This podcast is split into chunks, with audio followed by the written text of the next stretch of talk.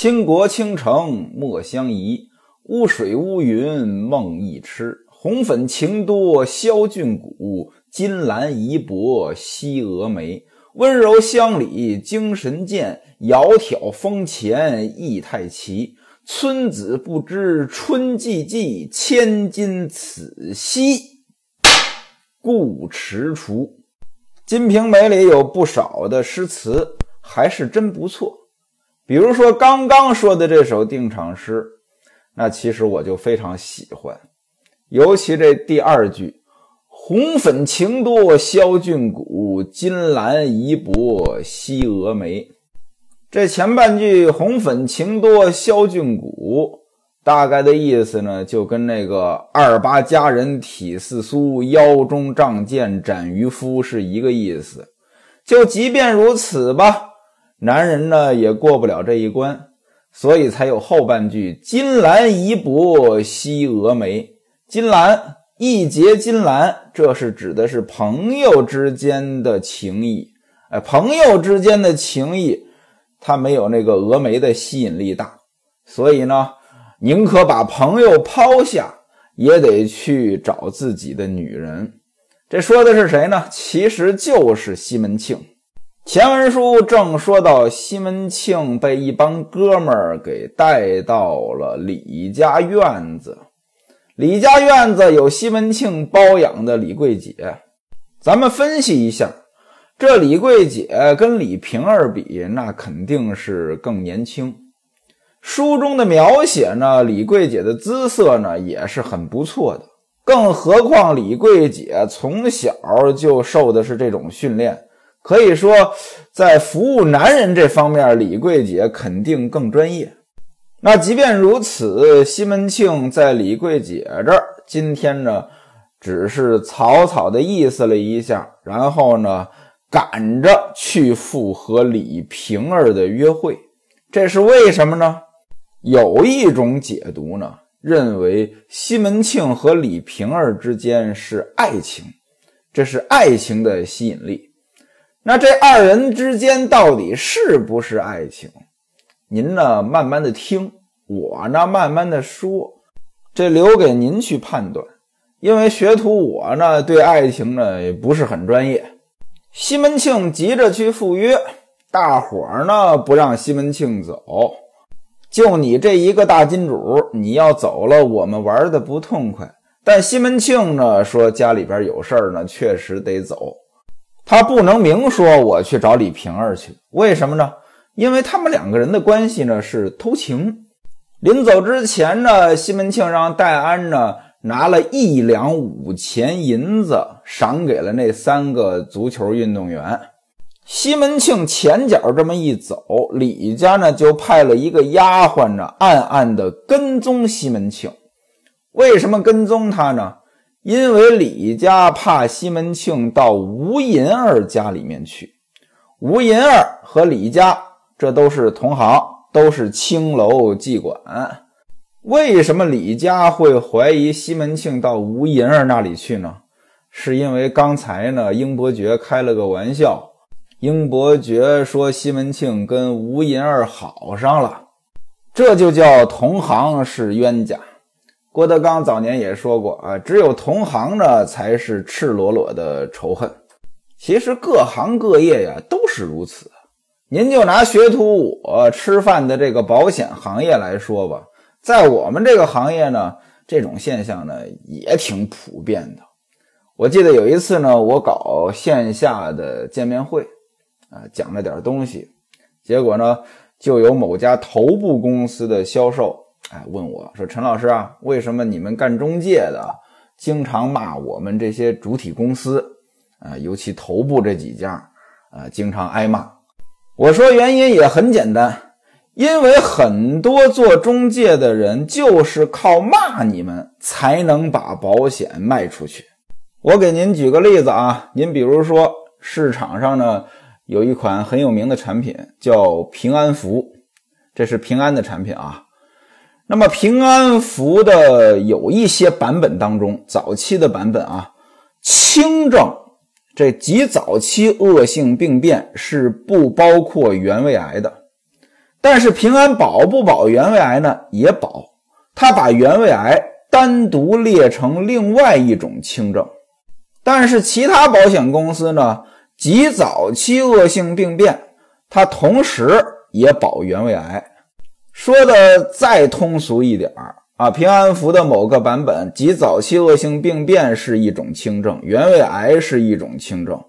其他公司的产品呢，有很多是极早期恶性病变是一种轻症，这种轻症同时包括原位癌。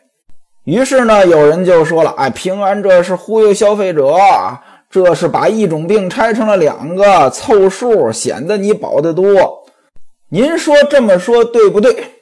也对，也不对。为什么呢？您可以说平安把一个拆成了两个。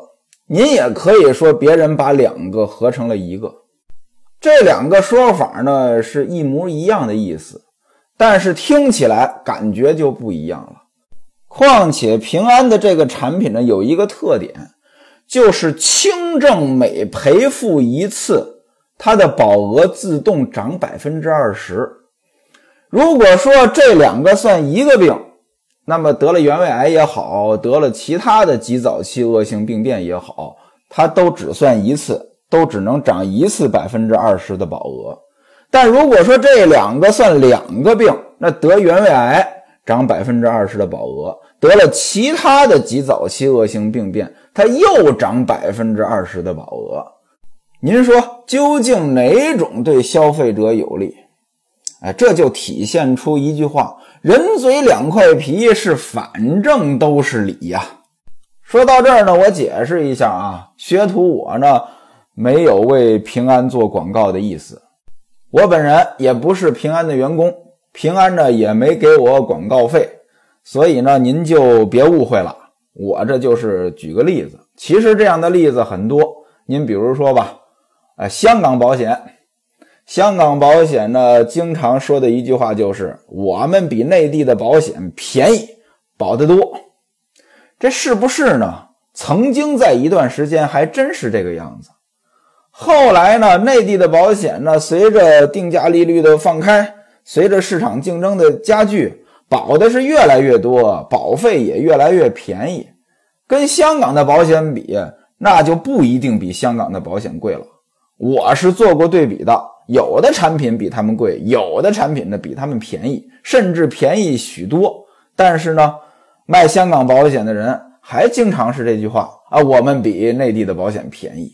那为什么他要说这句话呢？其实也是一样啊，他要不说这句话，这保险很难卖出去。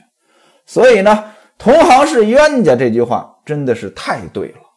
当然了，同行是冤家这句话呢，也得适用于实力相当的同行。您要是实力差很多，那就没有这个意思了。学徒我也说书，郭德纲也说书，但是我们俩不是冤家，是人家郭德纲根本就不把我当成同行，不是说他看不起我，是他看不见我。闲言少叙，书归正传。李家派了个丫鬟跟踪西门庆，看看他有没有到吴银儿家里去。那当然了，这一跟踪发现没去，也就回来了。英伯爵他们这帮人呢，还在这玩，一直玩到了二更时分，这才散去。按下这帮人呢，咱们就不用说了。再说西门庆上了马，戴安跟着就直奔李瓶儿家。到了家门口，看到李瓶儿家的大门紧闭。西门庆就知道了，知道什么呢？原文写就知堂客轿子家去了，什么意思呢？今天晚上李瓶儿设宴招待西门庆的家眷呀，西门庆的这个老婆呀、小妾呀，都是坐轿子来，都有下人跟着，所以大门呢都是开着，门口呢有很多的轿子。这就相当于今天呢，谁家要是请客，门口停了很多车一样。这门要是关上了，哎，西门庆就知道了，哎，这宴会呢已经结束了，自己的家眷呢已经回去了。那只有自己的家眷回去了，他才能过来呀，不然的话，这多不像话呀！你来这儿找人家偷情，自己的老婆或者自己的小妾在这儿，这很尴尬呀。原文当中写了一个词儿“堂客”。堂客什么意思呢？就是老婆。这个词今天还在用。您比如说湖南、湖北一带啊，重庆、四川一带啊，他们的方言当中还在用“堂客”这个词儿。您比如说啊，有这么一首歌，《谢谢你的爱》，刘德华唱的啊。不喜欢孤独，却又害怕两个人相处。这分明是一种痛苦哎，在人多的时候最沉默，笑容也寂寞哎，在万丈红尘中找个堂客来爱我。那位说了，怎么唱唱的变味儿了？哎，网上有这么一版本是川话版，哎，唱到这几句的时候，原文找个人爱我。就变成了找个堂客来爱我，这就是四川方言当中对“堂客”这个词儿的应用。其实呢，“堂客”的本意当中呢，除了指老婆呀、夫人啊这些意思之外呢，也有指客人的意思。因为过去啊，这个堂就有客厅的意思，堂上的客人那就是堂客嘛。所以这个《金瓶梅》。哎，这个地方，呃，说堂客到底指的是西门庆说自己老婆，还是指宴会的客人？他也没解释。反正呢，席散了，人走了，西门庆呢就可以办正事儿了。戴安让冯妈妈呢把门打开，西门庆进来。李瓶儿正在堂中秉烛。原文写花冠齐整，素服轻盈。正在以帘笼盼望，哎，打扮的很整齐，很好看。正在呢盼着西门庆来，见西门庆来了，赶紧的走过去迎接，说：“你要但凡早来一点儿三娘和五娘还在这里。三娘就是孟玉楼，五娘就是潘金莲。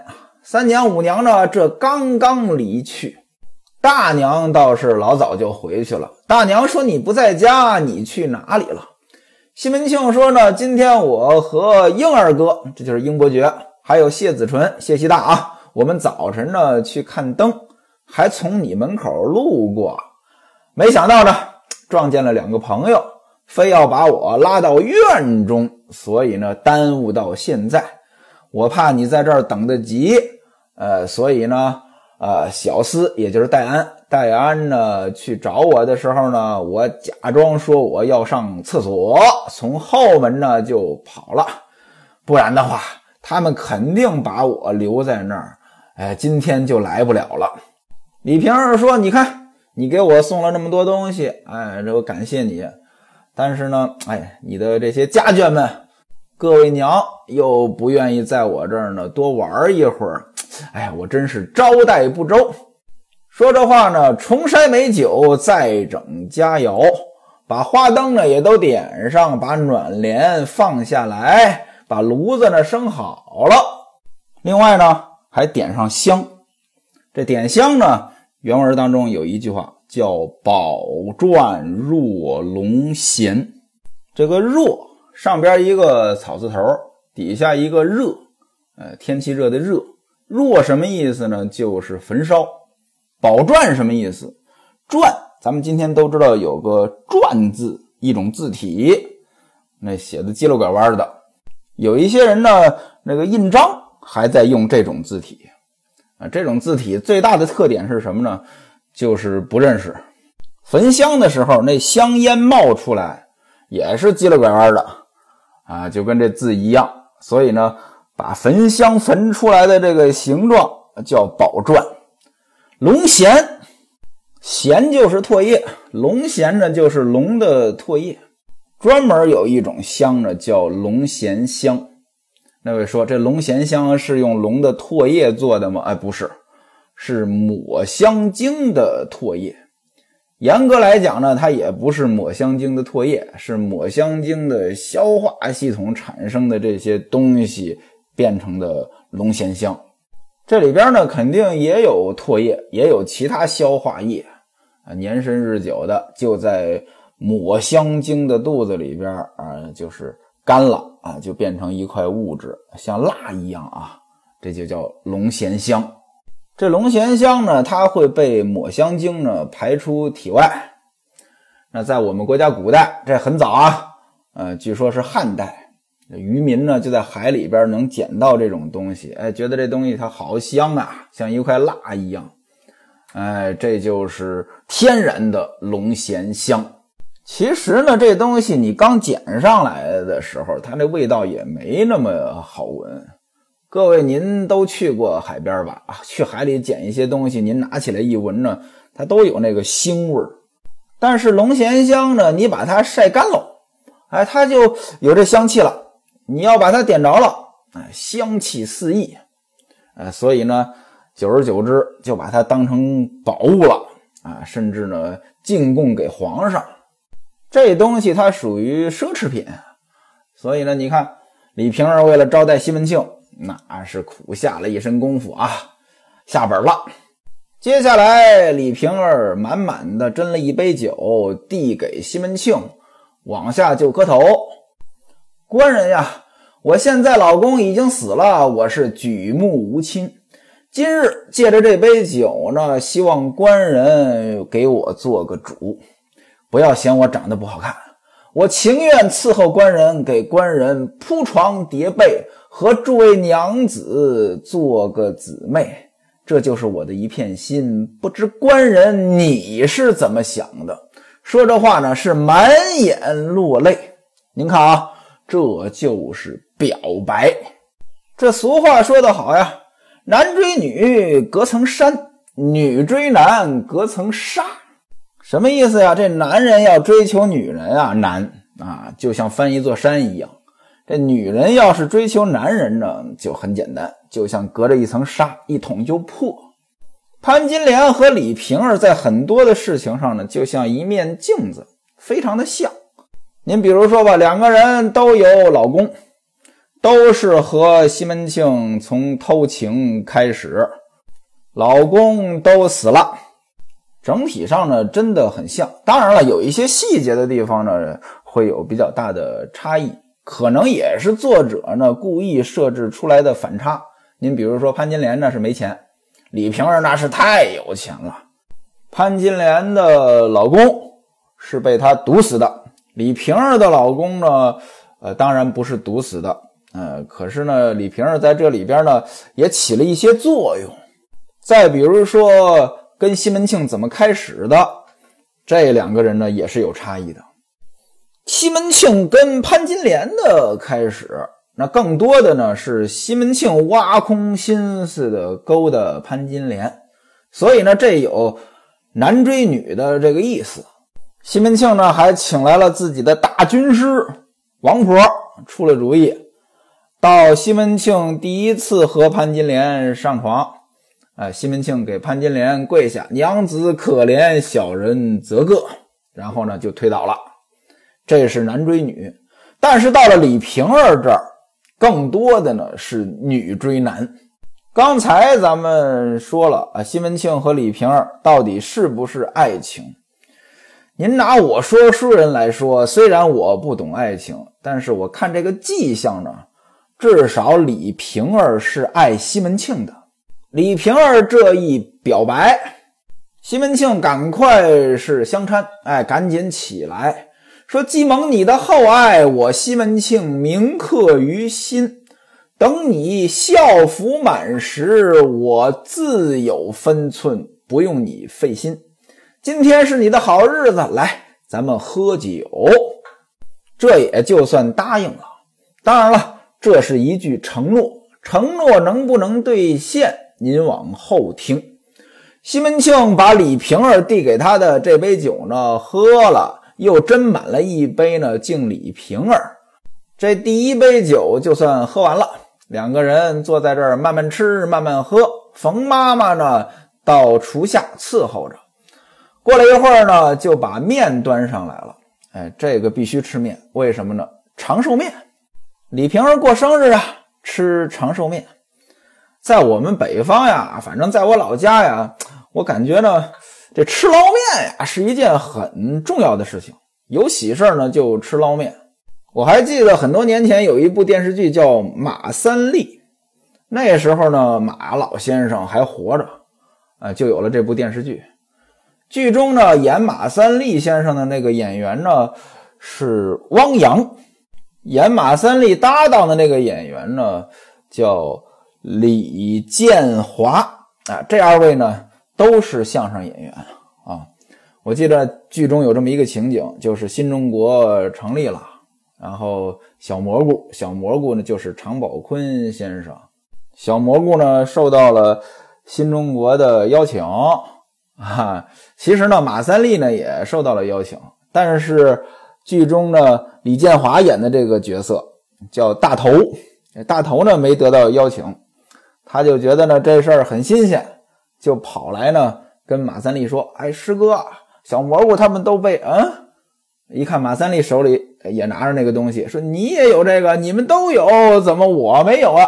啊，马三立说：“呃，这次没有，下次有。走，咱吃捞面去。呃，吃捞面庆祝一下。所以在我们北方呢，吃捞面这是很重要的一件事情。吃饺子也是。到了南方之后呢，南方也有面，而且呢，面的种类呢也不少，很多呢也很有名儿。您比如说杭州的叫片儿川。”学徒我呢就吃不惯，不是说它不好吃啊。一个地方的人呢有一个地方人的饮食习惯，反正学徒我呢就吃不惯。有时候呢回北京啊，有人说：“哎呀，请您吃饭。”我说：“你请我吃炸酱面，哎，这就行。”西门庆呢，这是给李瓶儿过生日，那就得吃长寿面，聊天呗，闲聊。西门庆就问说：“今天叫的卖唱的是哪两个人？”李瓶儿说呢。是董娇儿和韩金串儿，这里边呢这句话挺有意思，怎么着？你说这过生日，你问谁来唱，这是为什么？按理来说，两个人又吃又喝，这个整个的这吃饭呢，时间应该不短啊。闲聊呢，什么都聊。但是为什么作者写的时候单独把这两句聊天呢写出来？啊，今天卖唱的是哪两个？而且呢，西门庆还知道是两个。谁告诉你今天请了卖唱的？谁又告诉你请了两个？这个，呃，感觉呢很奇怪。作者之所以有意把这个写出来，可能也是为了衬托西门庆很好色。这就跟《三国演义》里边，啊，赤壁之战之前。哎，曹操突然间来了一句啊！我打东吴我还有一个事儿，什么事儿呢？哎，大乔、小乔。事实上，您觉得这东西它现实吗？曹操啊，这汉丞相这么大个人物，带着手下人，赤壁大战之前聊着天突然来这么一句，这就是为了丑化曹操。咱不是说曹操没这个想法啊，也可能有，但是呢。这种场合他不会说这些话，曹操又不是西门庆啊。西门庆说这样的话是很正常的，但西门庆说的话肯定很多。作者之所以把这句话重点写出来，也是为了凸显西门庆好色。李瓶儿说董娇儿、韩金钏两个啊，这个后来散了的时候呢，这二位呃到三娘五娘家去讨花去了，讨花就是讨压岁钱去了。两个人就是边吃边聊，啊，旁边两个丫鬟迎春和秀春，哎，帮着倒酒，帮着端菜。过了一会儿呢，戴安进来了，给李瓶儿磕头，你得祝人生日快乐呀。更何况又是过年拜年什么的，李瓶儿给还了个礼，而且是起身还了个礼。那也就是说，把戴安呢当成客人了。李瓶儿吩咐迎春啊，到厨房让冯妈妈呢。给下点面，弄点点心，让戴安吃，而且呢，还给戴安拿了一壶酒。西门庆跟戴安说呢：“你吃完之后呢，就早点回去吧。那意思呢，不用在这儿等我。今天我不回去了。”李瓶儿赶紧嘱咐说：“你回到家，如果你娘问起来，你不要说你爹在这里。啊，咱们说过啊，下人管主人叫爹娘，这里边的爹娘。”爹就指的是西门庆，娘就指的是西门庆的大小老婆们。这个其实多余吩咐，戴安之所以能跟着西门庆，不就是这个人办事比较伶俐吗？这些他自然懂得。戴安连连答应说：“小的知道。”啊，只说爹呢在里边过夜，里边院子里边勾栏妓院当中。另外呢，明天早晨我来接爹就是了。西门庆点了点头。